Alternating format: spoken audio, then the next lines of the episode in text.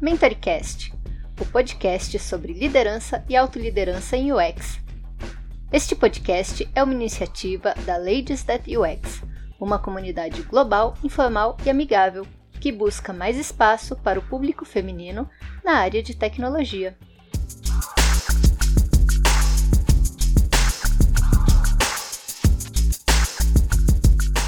Bem-vindas a mais um episódio do podcast da comunidade Ladies That UX Brasil. Meu nome é Hanani e eu sou líder do capítulo de Florianópolis. E eu sou a Vânia, líder do programa de mentoria do Ladies That UX Brasil. Você já se viu estagnada num cargo, sem saber o que fazer para crescer dentro de uma empresa? No episódio de hoje, vamos falar sobre planos de carreira e como eles podem te ajudar a idealizar seu futuro profissional. Isso mesmo, Hanani. Muitas vezes entramos e saímos de uma empresa sem saber direito se existe ou como funciona o plano de carreira.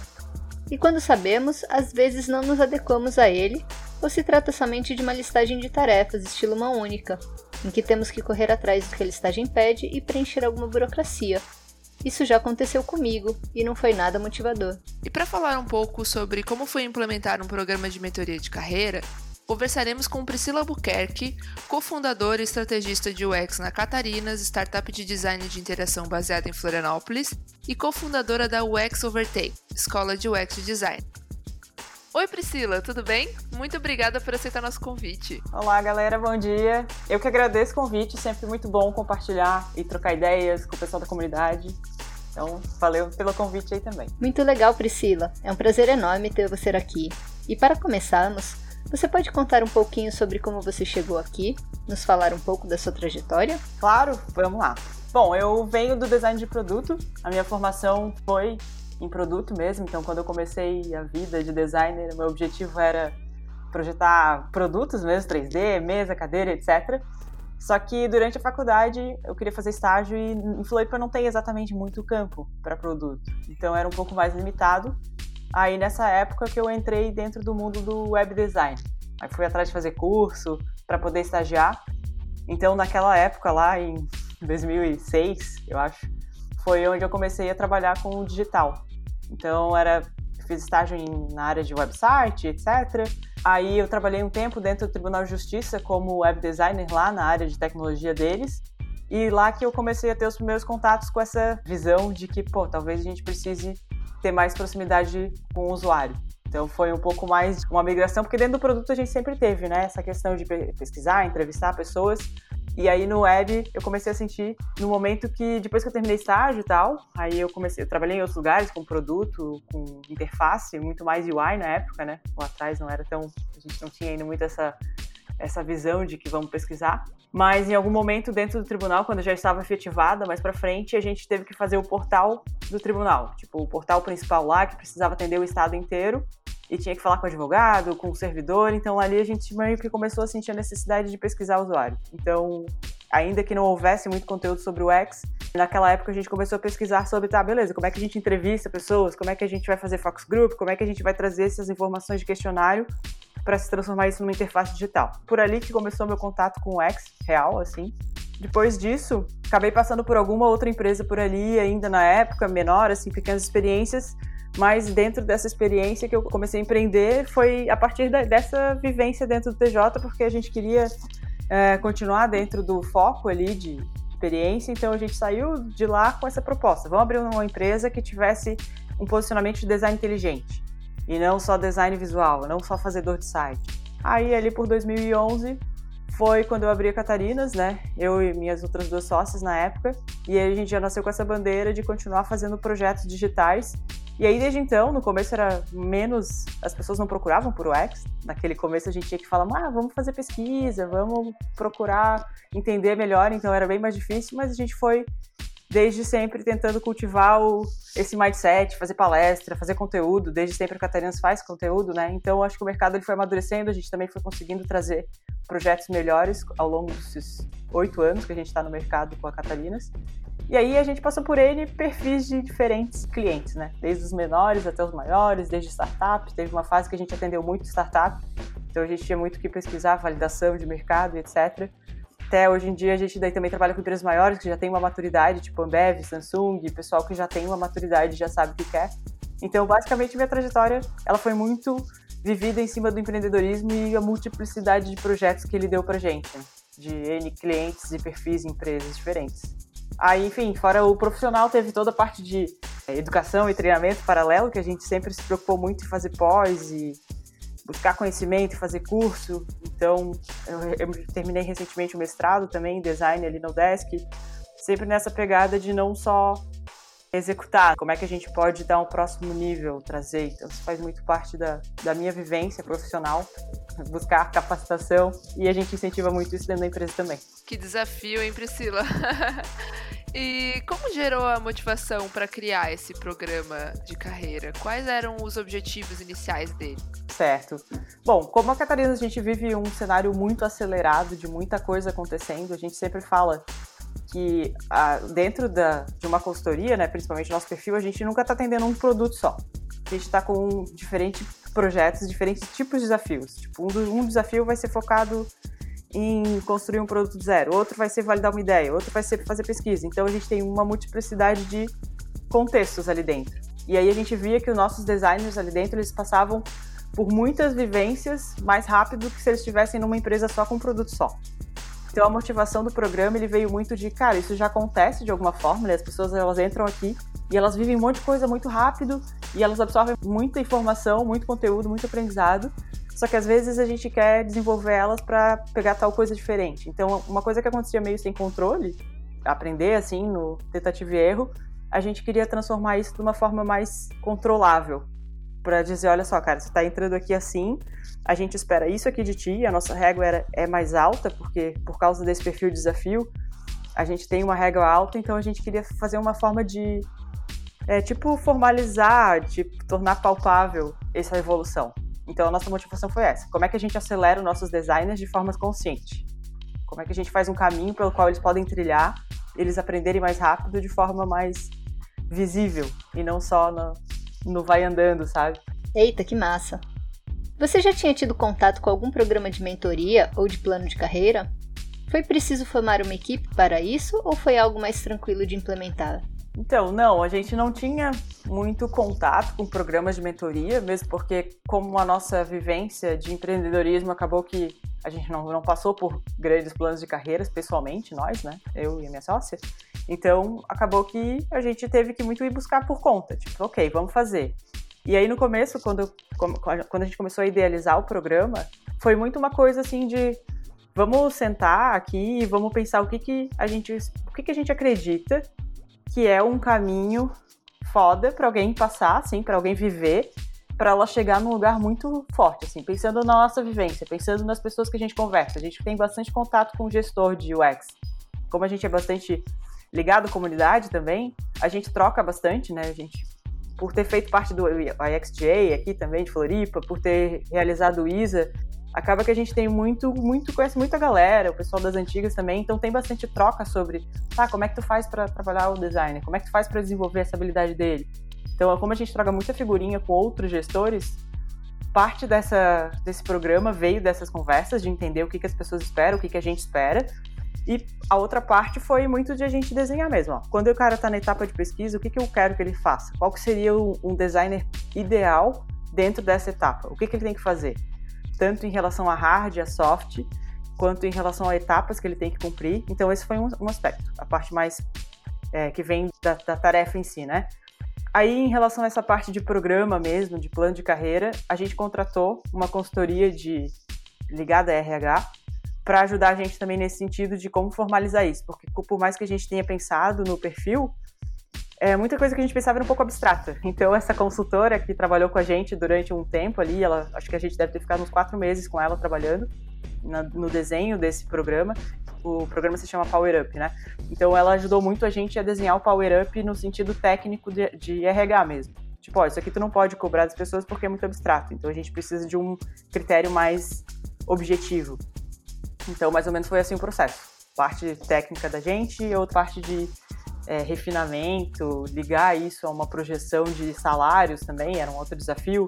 Como é que a gente faz para nivelar isso com o mercado? Como é que a gente faz uma justificativa para o sujeito ter tanto um avanço vertical, que seria ele passar de designer 1 para designer 2, tipo pleno, júnior, sênior, quanto a gente tinha um tem um avanço lateral, que é ele ter um desempenho baixo ou um desempenho acima da média. Então você pode ser um designer pleno com um desempenho alto, ou um designer pleno que está mais no começo, enfim.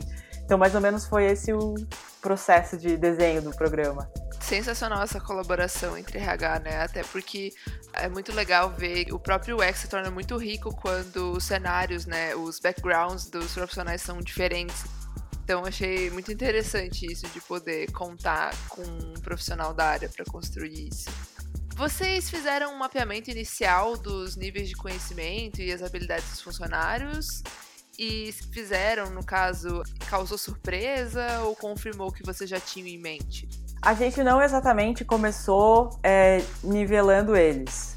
O que acontece é assim, o Power Up ele tá rodando agora o Season 1, que a gente está falando, a primeira temporada. É, essa, cada temporada dura seis meses. Então, durante seis meses, a gente vai fazendo checkpoints, os registros, o entendimento de como é que está o desempenho dele durante esse tempo, para no final de seis meses a gente fazer o, o checkpoint oficial e dizer, beleza, onde é que você, para onde que você vai agora? Então, no caso, a gente começou, quando as pessoas entram, a gente, o nosso processo normal era fazer entrevista, entender a experiência dele, é, fazer teste prático para saber em qual caixinha que ele entra, né? Isso no processo original. Então, não, a gente não fez um nivelamento prévio, mas o que a gente vai fazendo é entendendo esse, essa evolução do designer ao longo da temporada de Power Up. Então, sobre surpresas e confirmações, o que é muito legal é a gente conseguir dar retorno para eles em tempo real, tipo, olha só, tá mandando mal nisso aqui, ainda tá no meio do progresso, então você consegue ir dando feedback para trabalhar mais ou menos cada área que ele tem que desenvolver. E aí também ajuda muito a gente, a surpresa que eu diria que causa é que a gente vê o quanto isso acontece rápido, assim. Tipo, a pessoa ela vive três projetos diferentes e ela já, meu, ela saiu do primeiro super crua, aí ela aprendeu ali nos trancos e barrancos, aí no segundo ela já tá bem melhor e no terceiro ela já tá mandando muito bem. Então, isso é uma coisa que pra gente está sendo bem satisfatório de conseguir ver concretamente o quanto que o pessoal começa, entra assim cru e vai trabalhando e vai desenvolvendo. Então, isso está sendo uma temporada bem legal de Power Up pra gente. Nossa, que incrível! Deve ser também muito bom para eles, porque às vezes a gente está trabalhando e a gente não tem noção do nosso desempenho. Exato, Vânia. Até complementando isso que tu falou, era uma coisa que a gente sentia às vezes. Os designers nem sempre eles tinham certeza do quanto eles estavam aprendendo. Tipo, ah, eu tô aqui há tanto tempo, mas eu não sei se eu já desenvolvi isso, aquilo. E aí agora a gente acredita que até para eles fica essa sensação de tipo, olha só, sabe a síndrome do impostor que volta e meia rola, o pessoal acha, ah, não, não sei. Cara, tu já fez isso aqui tantas vezes, tu já tá fazendo isso aqui. Então acho que até empodera mais o time, por eles saberem que eles estão passando por aquilo X vezes. A gente fez tipo um heatmap, que é tipo um mapa de calor sobre a quantidade de tarefas que eles fizeram e etapas, e, e aí eles vão vendo aquilo ser preenchido para saber quantas vezes eles já fizeram aquilo. Então é meio que uma frequência em repertório, que é um dos aspectos do Power Up. A gente vê a frequência que ele já realizou, que é a história da, da horas de voo, né? Que é bem importante. Não adianta só eu saber fazer, mas eu só fiz duas vezes. Pô, tu tem que fazer várias vezes. Então a frequência em repertório ela também fica visível para eles dentro do Power Up. Legal. A partir do que vocês encontraram, como foi montar o plano de ação? Houve uma pesquisa sobre como as outras empresas fazem ou vocês já tinham em mente um método e um objetivo claro? É, bom, o que a gente encontrou, no, a, inclusive isso é, uma, é, um ponto legal, né? O Power Up a gente já está testando ele desde o final do ano passado, antes de ele começar a rodar oficial, que ele começou a rodar de março a, a setembro, né? Que vai ser esse primeiro round. Mas desde o final do ano passado a gente já está fazendo MVPs. Então isso está sendo um ponto de a gente largar assim, ó, galera, preenche essa ficha desse jeito aqui para ver se está legal, se está funcionando. Ah, agora vamos fazer uma rodada de soft skills aqui, um feedback soft skills, para ver se está fazendo sentido. Então a gente está fazendo um, o começo assim do, do nossa primeira versão. Ele foi bastante MVP, então a gente está largando e testando. Agora a gente acha que já está numa versão um pouco mais redonda. E a história do plano de ação está sendo muito essa de correção em tempo real, assim. Antes de a gente contratar a moça do RH, a gente já estava fazendo MVPs. Então, quando ela entrou, ela já veio ajudar em cima de coisas que a gente já tinha descoberto, assim, em relação a como mensurar soft skill e como mensurar hard skills. Então, esse foi um ponto. E sobre plano de ação mesmo, é um dos pontos que a gente quer entregar no primeiro checkpoint do, do Power Up vai ser construir um plano de ação baseado nas fraquezas de cada designer, de cada profissional, na verdade. Eu tô falando aqui designer, mas na prática o Power Up ele também foi adaptado para os outros cargos que a gente tem. A gente tem gestora de projeto lá dentro e tem é, administrativo. Então a gente tentou fazer adaptações para que ele também servisse como trabalhar a evolução de outros perfis profissionais além do design. Aí, claro, são critérios diferentes, né? Não são as mesmas áreas e tal, mas eles saem mais ou menos no mesmo escopo. E aí, então, resumindo, no final da primeira rodada de Power Up, a gente vai sentar com a pessoa, vai dizer, tuas fraquezas são essas, as tuas debilidades são essas, aí por isso tu vai passar para tal status aqui, né? Tal caixinha nova. E aí a gente vai fazer um plano de ação para desenvolver as tuas fraquezas. Então eu diria que esse pós primeiro checkpoint, ele vai ser bem importante para fazer a pessoa trabalhar em cima daquilo que ela precisa trabalhar mesmo. E aí a gente tem, ah, essa é uma outra coisa legal. A gente também sempre tenta entender o que que tu tá precisando desenvolver para das tuas experiências. Tu tá precisando fazer mais wireframe? Tu tem que desenvolver o teu UI, então a gente sempre tenta deslocar projetos e desafios e etapas para a pessoa de acordo com o que ela precisa viver. Como a gente tem um repertório imenso de coisas acontecendo dentro da Catarinas, a gente tem essa flexibilidade de dizer, tá, tem que focar muito mais em UI, então vamos lá. E tá aí vai passando desafio para ela sob demandas. Bacana. Em relação a tempo, Priscila, vocês tinham pensado em algum prazo? É, foi do jeito que vocês imaginaram ou rolaram umas surpresas aí? É, surpresa sempre acontece, né? Então, o que a gente teve de surpresa, assim, em relação até esforço e prazo, foi que dá, dá muito trabalho. É, tipo, dá bastante trabalho pra gente como mentora, porque daí acaba que eu e a minha sócia e a nossa gestora de projetos são as, as pessoas da gestão que fazem esses feedbacks para o time, né? E aí acaba que é, é, muita coisa, é de parar e analisar, e a gente tem uma ficha de critérios, de pontos, então tá dando. A gente acabou atrasando umas etapas que a gente queria, porque os projetos estão acontecendo ao mesmo tempo, a vida está acontecendo, não tem alguém de RH focado nisso, né? Mesmo porque a gente tem que dar um parecer bem técnico para as pessoas, para os designers. Aí, inevitavelmente, acaba sendo a gente que faz esse parecer. Uh, mas, em linhas gerais, o Power Up é pensado para acontecer a cada seis meses. Porque a gente não queria que ficasse uma coisa nem muito curta, para não desvalorizar, né? Claro. Tipo, ah, porra, toda, a, cada, cada três meses você está trocando ali, tipo, fica muito raso. E a gente não queria que faça uma coisa muito longe, ah, a cada um ano tu vai ver. Então a gente pensou seis meses é legal. Seis meses você já tem, consegue passar, vai dando é, em real time esses feedbacks. Então, surpresas e obstáculos, eu diria que é, em relação ao trabalho que está dando para fazer, a gente ainda não achou uma fórmula mágica de fazer isso quase que invisível, assim. Talvez exista, mas aí a gente vai aprimorando. Que massa! O programa foi aplicado para todo mundo ou foi somente para um grupo seleto? Originalmente ele nasceu para ser um acelerador de designers. Nossa ideia original foi essa, de botar o time que está trabalhando com a gente nos projetos e e dar essa, esse crescimento. Mas aí, como eu falei, a gente pensou, pô, vamos, vamos trabalhar isso também com as outras pessoas que trabalham com a gente. Então, teve as outras colaboradoras ali que são de áreas diferentes, que a gente também queria que elas tivessem esse engajamento, porque acaba sendo uma gamificação também, né? Além de, claro, ter todo o programa, a mentoria, essa troca, mas também acaba engajando, assim, onde que eu posso chegar? Era uma pergunta que a gente ouvia bastante antes, né? Tipo, onde é que eu tô e onde é que eu posso chegar? O que, que eu posso, o que, que eu tenho que fazer para crescer aqui dentro? Claro. A gente passou por um tempo sem ter essa, isso desenhado e aí o, Power Up ele foi estendido para todas as áreas. Pra gente em si, acaba que não, né? Porque a gente já, já tá ali vivendo o outro lado, mas para todo mundo do time, a gente quer, e não importa a área, né? Se entrar outra pessoa de outra área, a gente provavelmente também vai tentar adaptar para que essas pessoas também consigam participar desse programa de mentoria, porque ele é bem rico em termos de crescimento profissional. Programa modular. É, exato, exato. Priscila, rolou um engajamento na equipe ou demorou um pouco para as pessoas entrarem no ritmo do programa? Toda vez que a gente apresenta e fala do Power Up, o pessoal fica muito animado, assim. Até não dá pra ver porque é um podcast, mas a gente tem toda uma identidade visual baseada em Star Wars. Os níveis de crescimento. Legal. É o CPO, o Chewbacca, o Jedi, até o Yoda. Nossas escalas, eles são temáticas também. Então o pessoal fica muito animado porque parece um videogame. Tu tem uma relação com pontos, com desempenho alto e baixo, toda a comunicação gráfica que a gente apresenta para eles é assim, lúdica, digamos. Então esse lado é legal, o pessoal se engaja. Mas o que acontece é a história do tempo.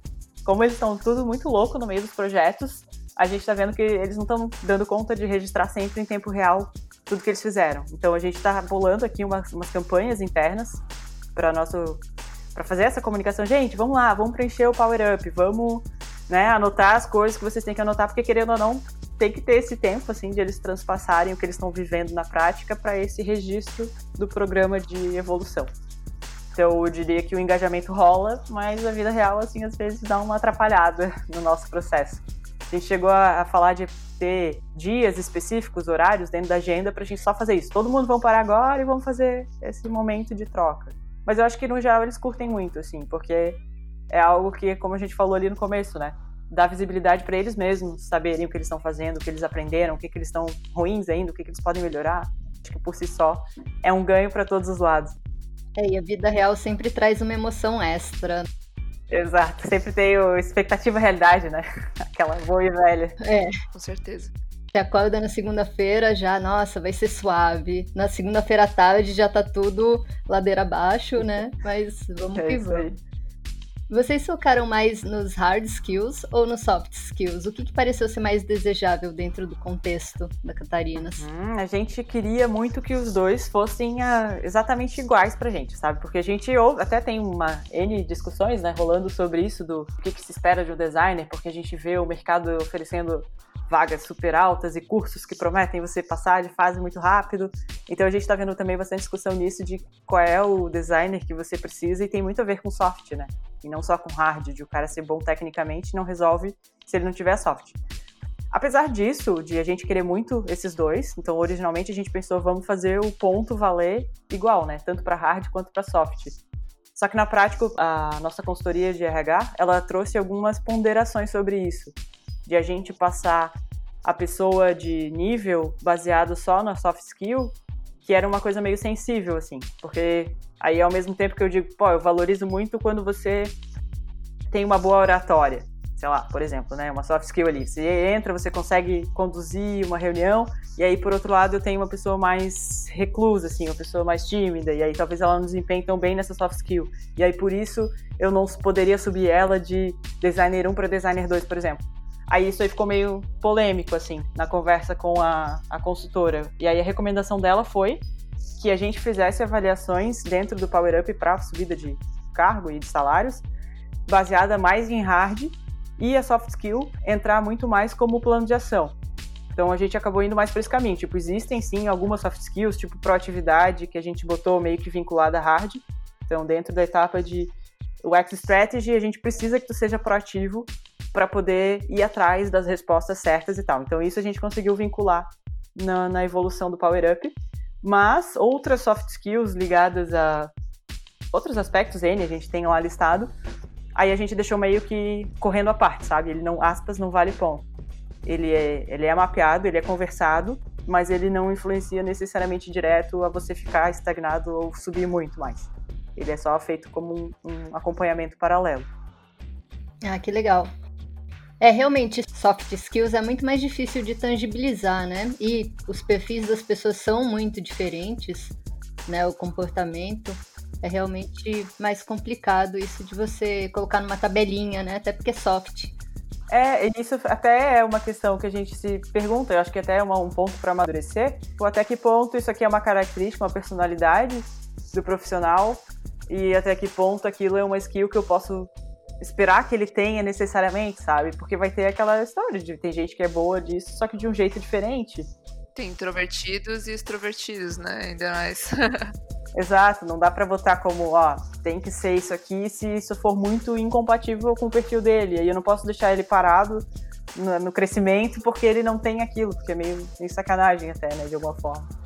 É, lógico. E às vezes o mercado ele fica valorizando um tipo de comportamento, mas na vida real, dentro do time, funciona melhor quando você tem multiplicidade, porque aí você tem flexibilidade, as pessoas conseguem, Perfeito. cada um atua em uma frente diferente e a coisa anda melhor mesmo. Uhum, a gente até tá vendo algumas coisas tipo Enneagrama, umas coisas que falam sobre esses perfis complementar da, dos profissionais, por esse motivo mesmo que tu falou, Vânia, de ah, não é bom que todo mundo seja igual, né, com o mesmo perfil, assim, muito extrovertido. É bom também ter esse cara que é mais assim, essa pessoa que é mais assado, que ela soma essa diferença de personalidades, e isso acho que também reflete nas habilidades de soft que eles têm. Um vai trazer mais de cada tipo. Lógico. É, quais ferramentas vocês diriam que foi útil para o desenvolvimento desse plano de carreira? Teve algum conjunto de ferramenta específica ou a consultoria trouxe alguma coisa? Como é que rolou isso?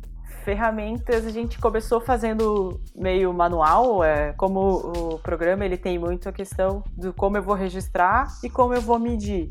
É, essas são os, os dois jobs né, principais que a gente tem dentro do, do, do programa. Então, para registrar, a gente começou pensando em algo impresso para o pessoal conseguir escrever e, no, e, fazer de um jeito mais rápido, assim, faz lá da tua mesa e desenha, escreve e anota ali.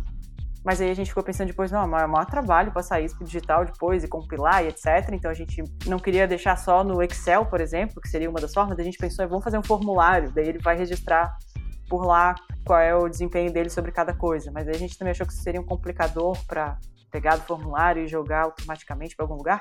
Resumindo, a gente começou pensando de formas mais manuais, de outras, outras maneiras, mas a gente acabou migrando para basicamente a gente tem planilhas de Excel super personalizadas e coloridas, porque a gente é designer, né? Então a gente não ia largar uma coisa horrorosa ali. A consultoria do RH também trouxe algumas ferramentas em Excel onde ela conseguia fazer, a pessoa dava nota, né, dava score e gerava um valor. Então a gente montou uma planilha inteligente que, dependendo da nota que eu dou para cada critério, ela vai criando uma porcentagem de desempenho. Por enquanto, nossos, nossa V1, V2, sei lá, está dentro de Excel, essencialmente. A forma de registro, a forma de cálculo, e aí os resultados a gente né, transforma em PowerPoint, apresenta para o pessoal, mas não tem nenhuma outra ferramenta mais específica do que essa por enquanto. Quanto ao futuro, existe algo que vocês gostariam de agregar ao plano? Sim, sempre, né? A gente quer que ele seja muito mais automático. Mas uma coisa que eu até a gente sempre fala dentro da Catalinas de ah, daqui a pouco o que, que poderia ser um produto escalável, alguma coisa que a gente pudesse encontrar que funciona super legal dentro do nosso contexto, que a gente poderia botar para fora, para o mercado. Então, daqui a pouco o Power Up ele pode, quem sabe, se transformar numa plataforma e quem sabe virar um, um outro produto para fora que sirva para outras empresas também. Mas isso ainda é muito no plano de, de ideias, né? Por enquanto a gente só quer que ele funcione muito bem com a gente, que a gente consiga trazer o resultado para Catarinas e daqui a pouco fazer uma forma mais automática e mais leve de preencher isso. E aí, quem sabe, se isso tudo fosse muito for muito redondo, a gente não pode vir a transformar ele num produto, é, disponibilizar para o mundo, já pensando em planos grandiosos aí. Esse poderia ser um potencial futuro do Power Up. Com certeza vai ter muita procura. É. É, especialmente se é baseado em Star Wars, eu já tô na fila. Quero. é. Sim.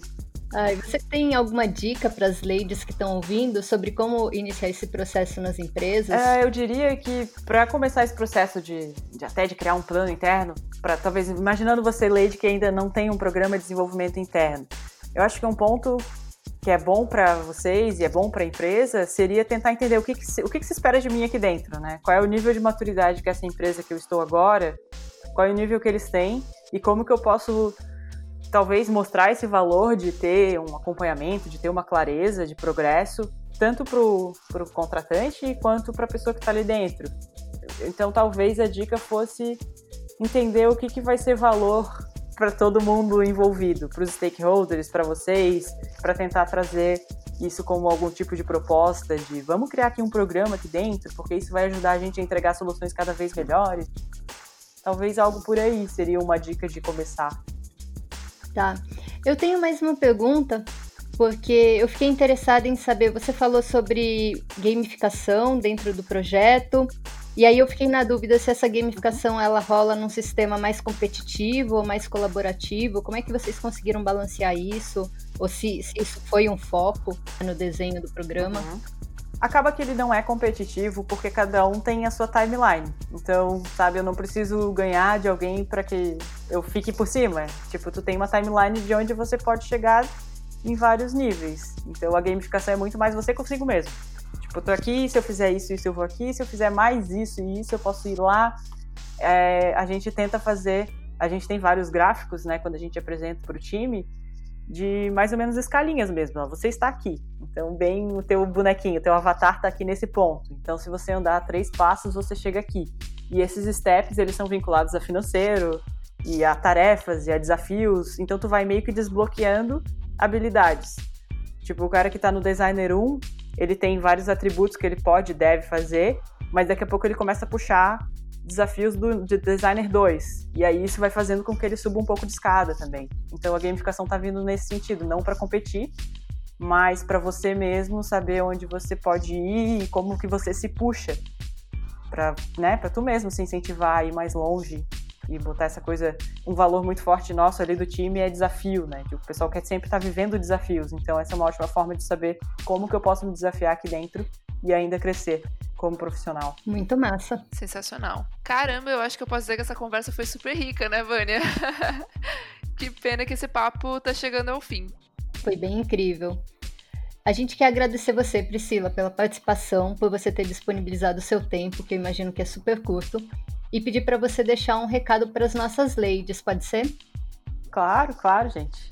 Bom, eu que agradeço também o papo, assim, muito bacana compartilhar, porque eu acho que é uma coisa que interessa para muito, muita gente, né, quer desenvolver e por onde é que eu, como é que eu faço, quais caminhos. Então, acho que é uma reflexão que todo, todo profissional tem que ter dentro da sua carreira para ele não ficar parado, para ele não estagnar, para ele não se acomodar com o lugar onde ele está agora, né?